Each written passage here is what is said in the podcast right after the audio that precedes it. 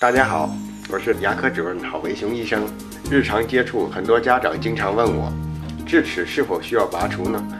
今天我就给大家普及一下关于智齿的小知识。智齿是我们成年恒牙里的第三磨牙，一般有四颗发育，并在十七到二十一岁左右萌出。如果智齿萌出正常，拥有正常的咬合功能，就可以不用拔除，让它们伴随我们。但如果由于口腔空间不足而导致智齿不能正常萌出，就变成了我们常说的阻生齿，被阻挡在牙龈或颌骨下。阻生齿由于不利于日常的口腔卫生维护，因此它们发炎感染的几率就增加了，同时也会增加旁边牙齿病变的几率。